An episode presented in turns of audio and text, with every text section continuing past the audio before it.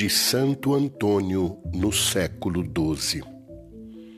Feliz de quem fala conforme o Espírito Santo lhe inspira e não conforme suas ideias.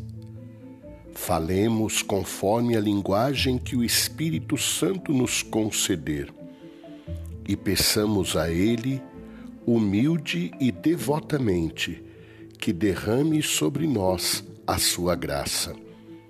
Que sejamos repletos de um profundo espírito de contrição e nos inflamemos com as línguas de fogo, que são os louvores divinos. Desse modo, ardentes e iluminados pelos esplendores da santidade, mereceremos ver o Deus uno e trino.